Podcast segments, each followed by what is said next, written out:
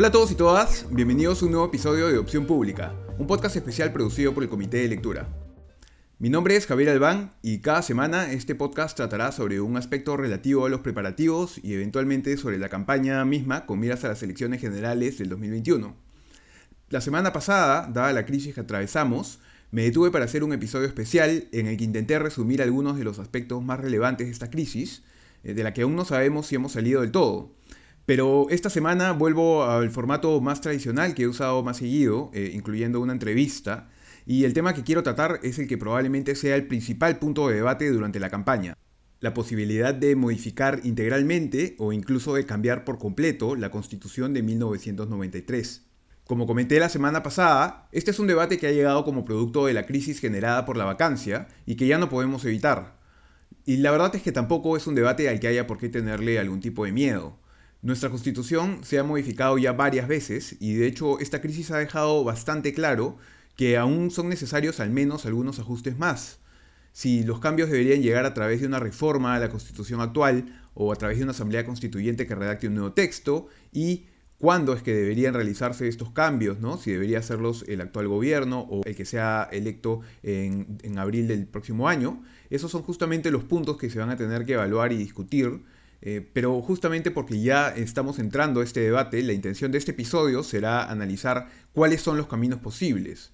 Pronto escucharemos a los candidatos proponer todo tipo de cosas y es importante que antes tengamos claros eh, algunos puntos para poder identificar qué propuestas tienen sentido y cuáles son realmente posibles o no y cuáles están acorde a lo que cada quien eh, vea como la mejor salida para el país. Eh, para hablar sobre este tema, conversé esta semana con la abogada constitucionalista y miembro del grupo Perspectiva Constitucional, Fabiana Orihuela. Hola, ¿qué tal? Como decía, el debate sobre si deberíamos cambiar o no la constitución de 1993 ya está aquí.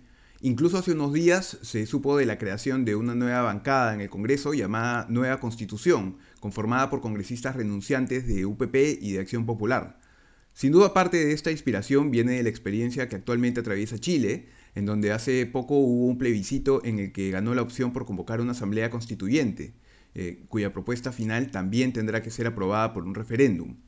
Eh, en ese sentido, lo primero que le pregunté a Fabiana fue entonces si es posible convocar una asamblea constituyente en el Perú asamblea constituyente no es un concepto eh, jurídico actualmente regulado como tal, ¿no? No hay una ley en la que se establezca en qué consiste una asamblea constituyente, ni, en la constitución está mencionado el término. Eso no quiere decir, claro, que no se pueda convocar a una, solamente que eh, no hay un procedimiento para hacerlo porque tal cosa ahora no está regulada y ahorita no existe, ¿no? Eh, la que tuvimos en el año 93 eh, fue convocada por un decreto ley. Un decreto ley es una norma que tiene el mismo rango que cualquier otra ley, pero que no es emitida por el Congreso, sino por el propio Poder Ejecutivo, sin permiso del Congreso, durante un gobierno de facto. Entonces, claro, tampoco estaba en el ordenamiento jurídico de esa época, ¿no? Y se dio por un decreto en un gobierno de facto, ¿no? Entonces, eh, ahora la respuesta sería de que puede haber en los hechos, puede haber. De que está reconocido en nuestro ordenamiento jurídico, no lo está. De que puede crearse, puede crearse.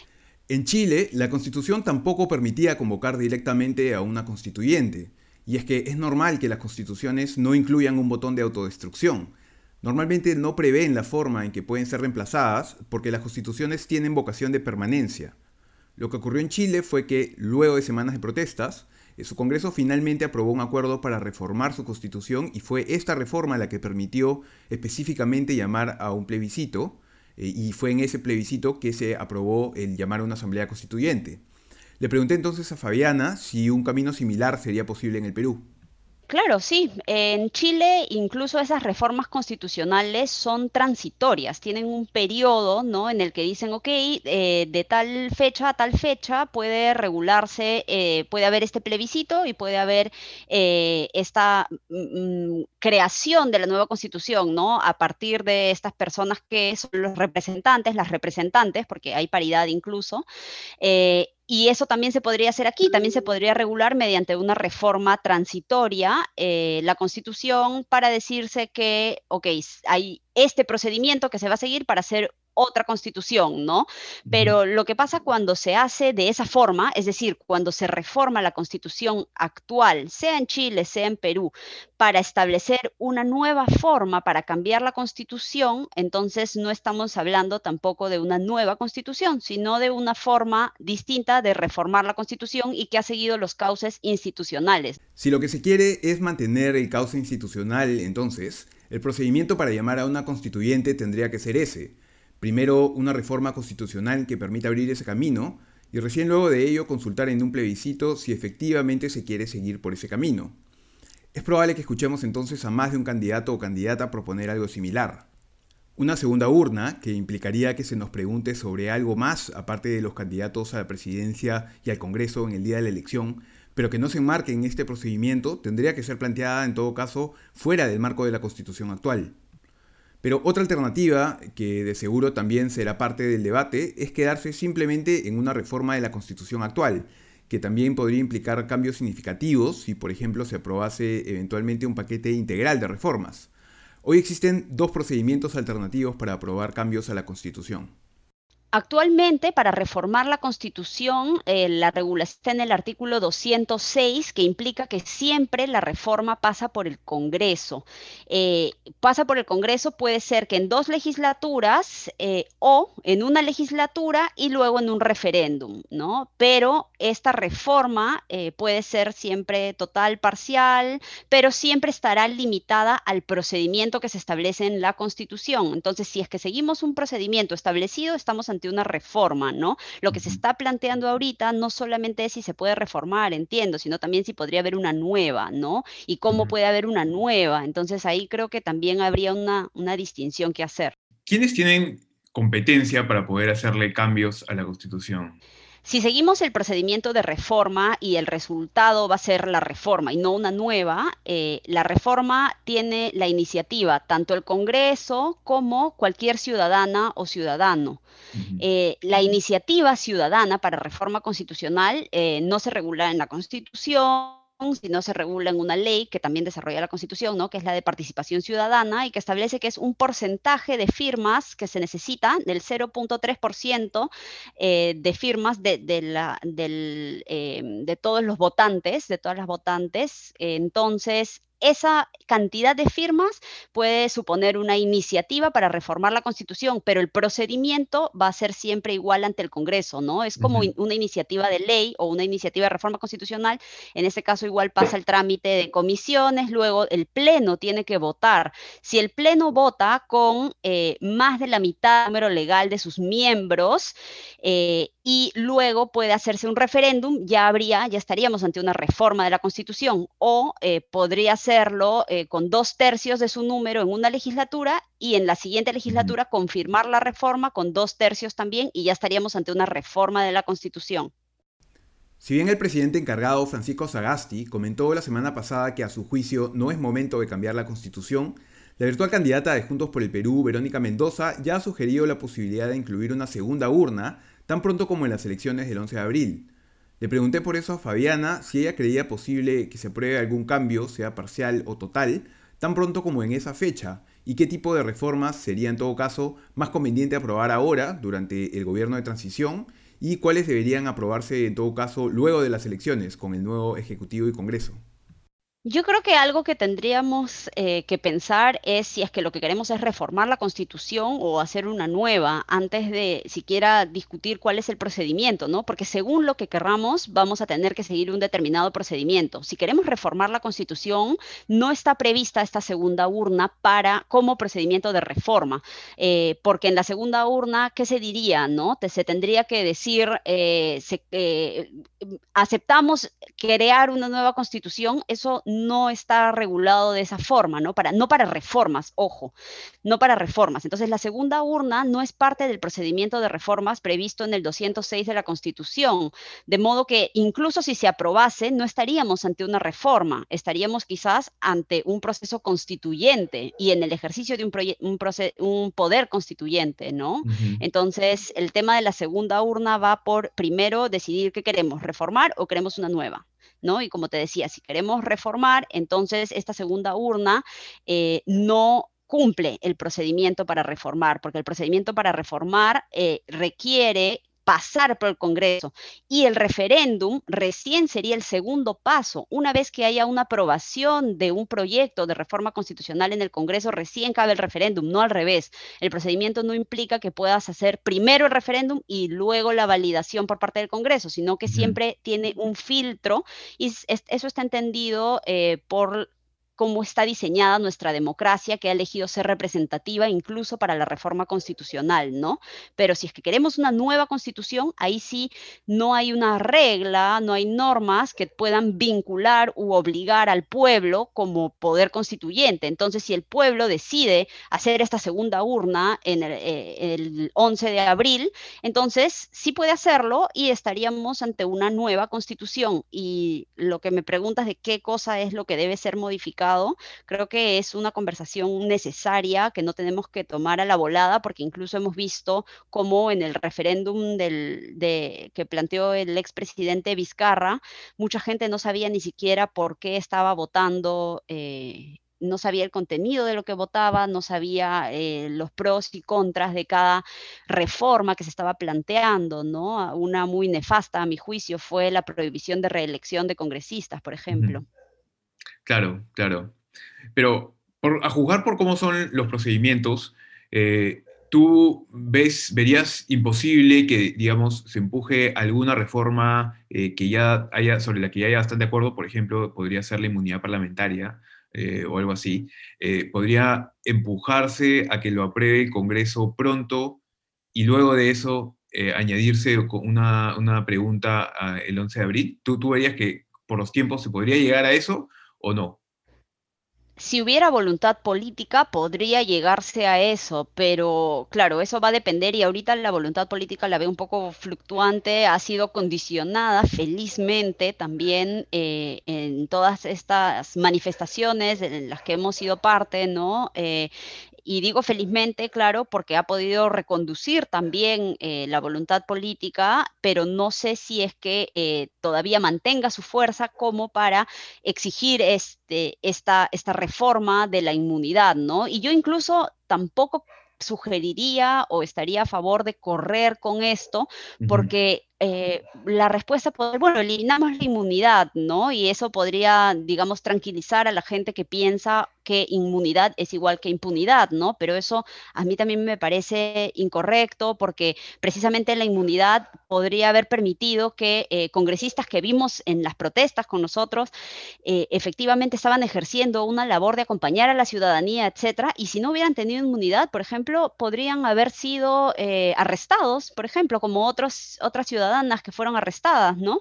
Entonces, claro, la inmunidad te protege también para que hagas tu función. El tema que podría ser sometido, yo creo, de forma razonable a cuestionamiento es que sea otro órgano quizás el que eh, sea el encargado de levantar la inmunidad, ¿no? Pero justo así eh, estos pequeños ejemplos nos hacen ver que tampoco podemos simplemente eh, reformar o hacer algo nuevo sin reflexión, ¿no? El punto que menciona Fabiana sobre la inmunidad parlamentaria es particularmente importante y de seguro también será parte del debate apenas arranque oficialmente la campaña electoral. Personalmente también estoy de acuerdo con acotarla al mínimo, porque hoy en día nuestra constitución protege demasiado a los congresistas, que por un lado tienen la inmunidad que los protege contra las acusaciones por delitos comunes, ¿no? Como el robo, la estafa o el asesinato, que son delitos que puede cometer cualquiera, y por otro lado están también protegidos por el antejuicio político, que los protege contra acusaciones por delitos que cometen en el ejercicio de su función pública, ¿no? como podrían ser los delitos de corrupción. Eh, esta mezcla de instituciones y además los procedimientos mediante los cuales se levantan, que implican que el propio Congreso sea el que dé permiso para investigar o no a un congresista, eh, podrían, habría que simplificarlos, eh, quitándole, por ejemplo, al Congreso la facultad de levantar la inmunidad ellos mismos, podría dársele esta posibilidad a la Corte Suprema o al Tribunal Constitucional, como se ha propuesto, o mediante algún otro mecanismo que reduzca en todo caso los blindajes que tienen los congresistas hoy en día. Pero sí coincido con Fabiana en que eliminar del todo la inmunidad parlamentaria podría eventualmente ser perjudicial en un país que ya hemos visto que no está del todo a salvo de caer nuevamente en un régimen autoritario. En fin, la inmunidad es, solo parte del debate eh, que se acaba de abrir y que seguro marcará toda esta campaña. Yo considero que deberíamos eh, todas discutir como en, una, en la ciudadanía, ¿no? Eh, empezar a discutirlo. Sí creo que no debe cerrarse la posibilidad de una nueva constitución, ni de una reforma constitucional, ni, ni cerrarse ninguna opción, pero que la discusión abarque todo lo que sea posible, ¿no? Que no haya un límite en la discusión, pero y que eso implique que nos empecemos a preguntar con qué no estamos de acuerdo, con qué sí estamos de acuerdo, y según la discusión y, el rumbo que vaya tomando la discusión, podemos ver qué es lo que se necesita. Quizás se pueda hacer reformas de las partes que sean necesarias, incluso si fueran reformas que podríamos llamar estructurales o, reformas de lo que se podría denominar como el núcleo de la Constitución, ¿no? Si se quisiera cambiar, incluso algo ah, eh, así que sea mm, algo de la identidad de esta constitución que ya no quieras tener y que la haga distinta,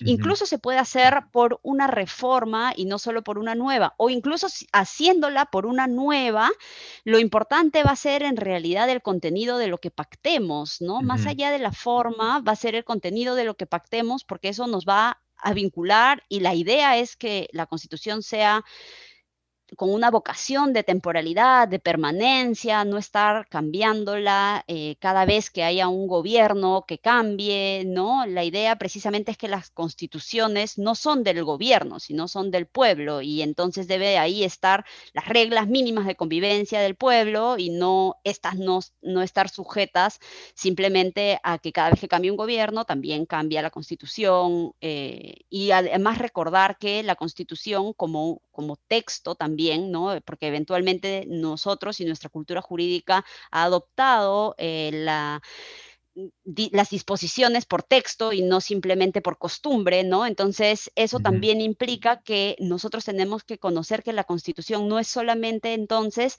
el texto de los 206 artículos que tenemos ahorita, sino también la interpretación que de ellos haga el Tribunal Constitucional o la propia mutación constitucional que puede suceder cuando un determinado artículo en un momento, en una época, fue interpretado de una forma y luego es interpretado de otra y hay consenso sobre su interpretación. Entonces, incluso no se necesitó, digamos, reformarlo, sino que por eh, un entendimiento en la cultura jurídica, en el cambio de la interpretación, ya estamos incluso ante otra, ante otra norma constitucional, ¿no? Entonces, hay muchas aristas, pero me parece que es importante tomarlo en serio y tampoco cerrar el debate y decir, ¿sabes qué? ¿Qué peligro o qué miedo para la estabilidad de, de reformar o cambiar la constitución por completo? Eh, no hay ningún peligro en hablarlo, en discutirlo, ¿no? Eso es, eso es hacer ciudadanía.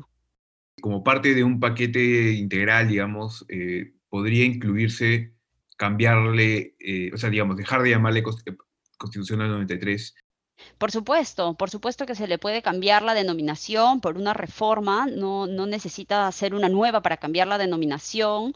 Eh, el tema también es, importan también los símbolos, ¿no? Eh, la Constitución no es solamente un documento jurídico, incluso en el derecho también el simbolismo es importante, pero es una Constitución política, ¿no? Entonces, eh, sí se podría hacer tal cambio, igual, claro, no creo que eso, digamos, baste para... Eh, eh, satisfacer las pretensiones de las personas que sí sienten que necesitan algunos cambios estructurales, ¿no? Y ahí sí, además del nombre, haría falta también otras modificaciones, quizás integrales, ¿no? Y, yo creo que es importante por eso eh, fomentar la discusión, ¿no? ¿Qué queremos? ¿Qué necesitamos? Ya lo tenemos, porque a veces también por no conocer eh, no solo el texto, sino también la interpretación que se ha hecho del texto, podemos decir, oye, pero falta esto, y luego vemos, no, si esto ya lo tenemos o esto ya está cubierto, entonces mejor lo que, toda, lo que no esté o lo que falte o lo que mm, sí sea necesario cambiar, ¿no?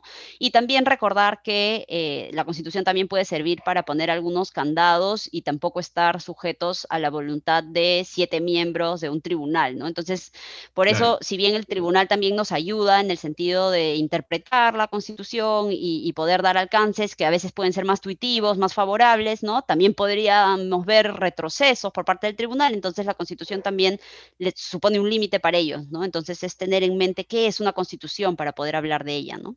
Justamente a propósito de límites y posibles retrocesos del Tribunal Constitucional, le pregunté también a Fabiana sobre la reciente sentencia en la que el TC decidió no darle la razón ni al Ejecutivo ni al Congreso en aquella famosa demanda competencial, sino que evitó pronunciarse del todo sobre cómo debería interpretarse la causal de vacancia por incapacidad moral permanente.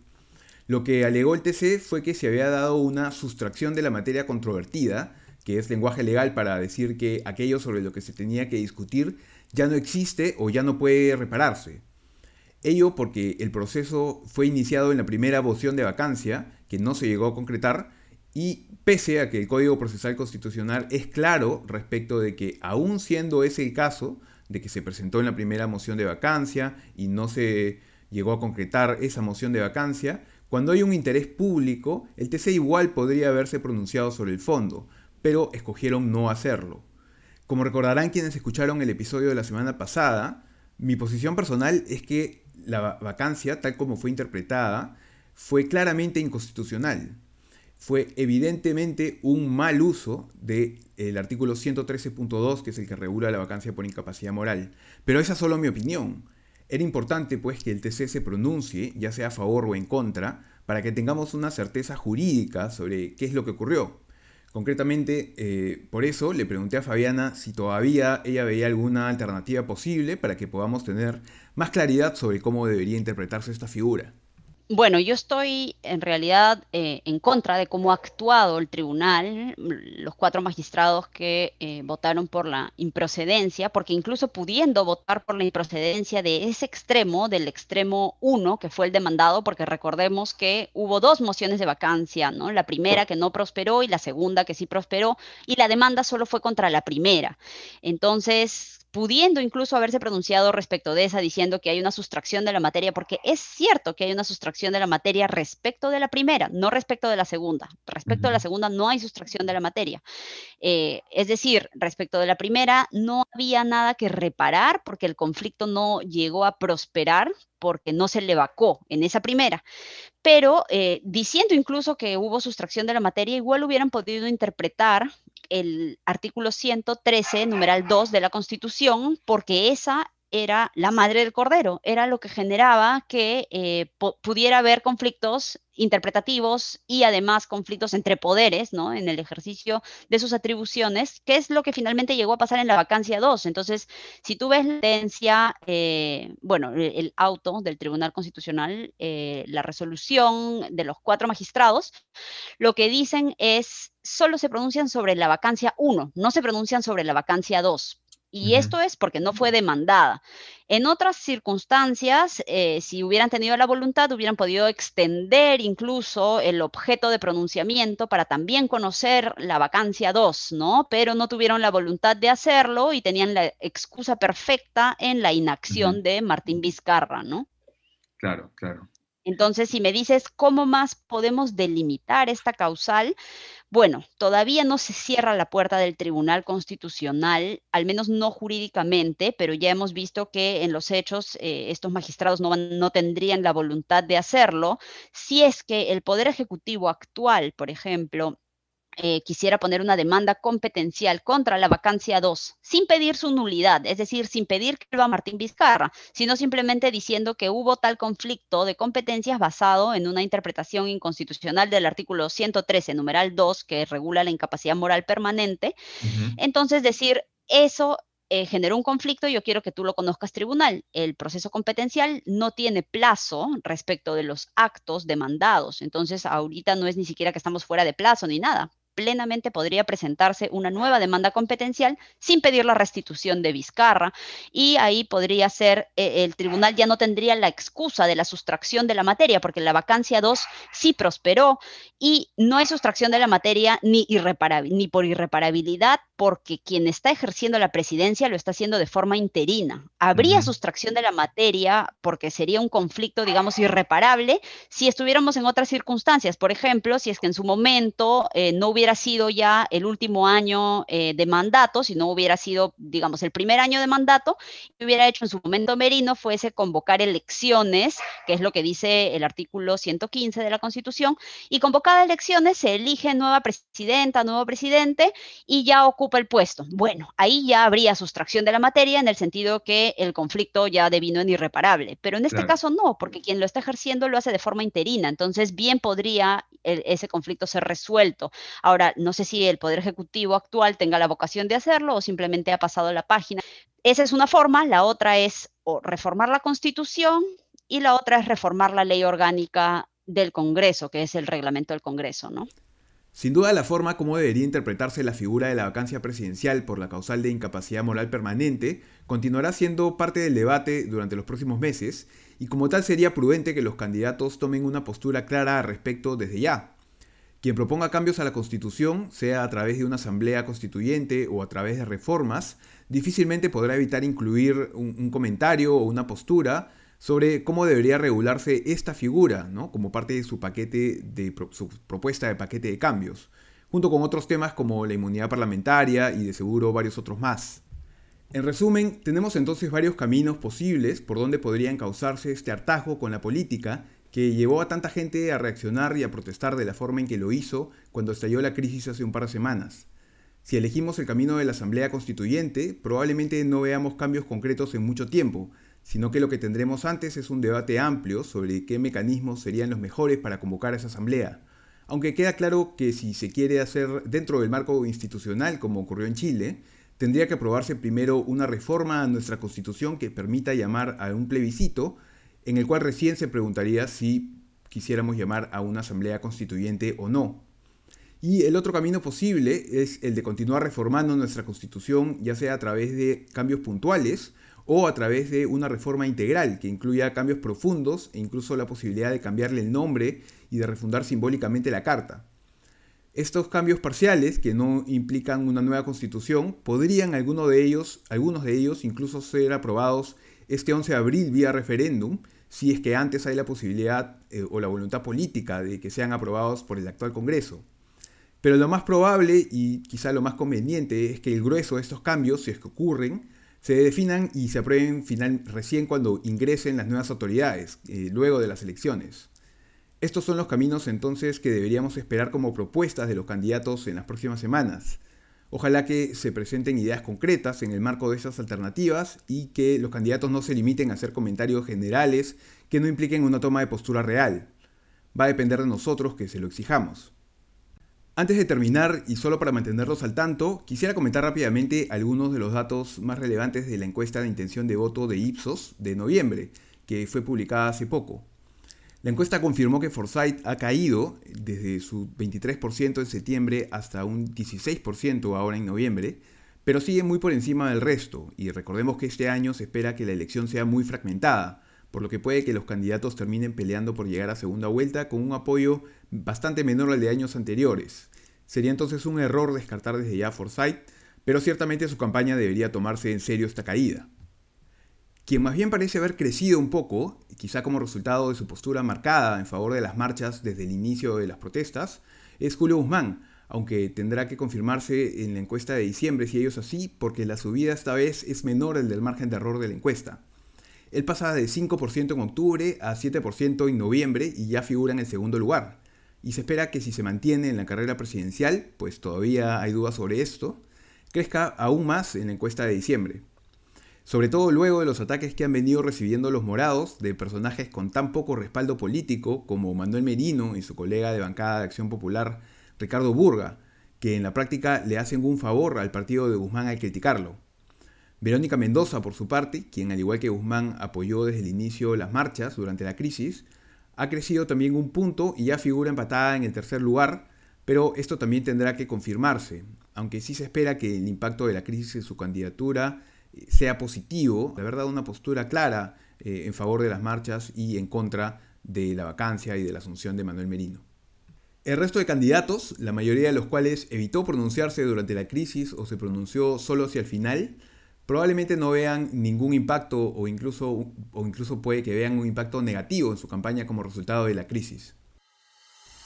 Eso es todo por el episodio de hoy, espero que les haya sido útil y por favor no dejen de hacerme llegar cualquier comentario o sugerencia que tengan a través del comité de lectura o a través de Twitter, en donde pueden encontrarme como arroba Javier Albán. No se pierdan el episodio de la próxima semana, en el que seguiremos revisando las últimas novedades y los próximos pasos hacia la campaña electoral del próximo año. Eso es todo, muchas gracias.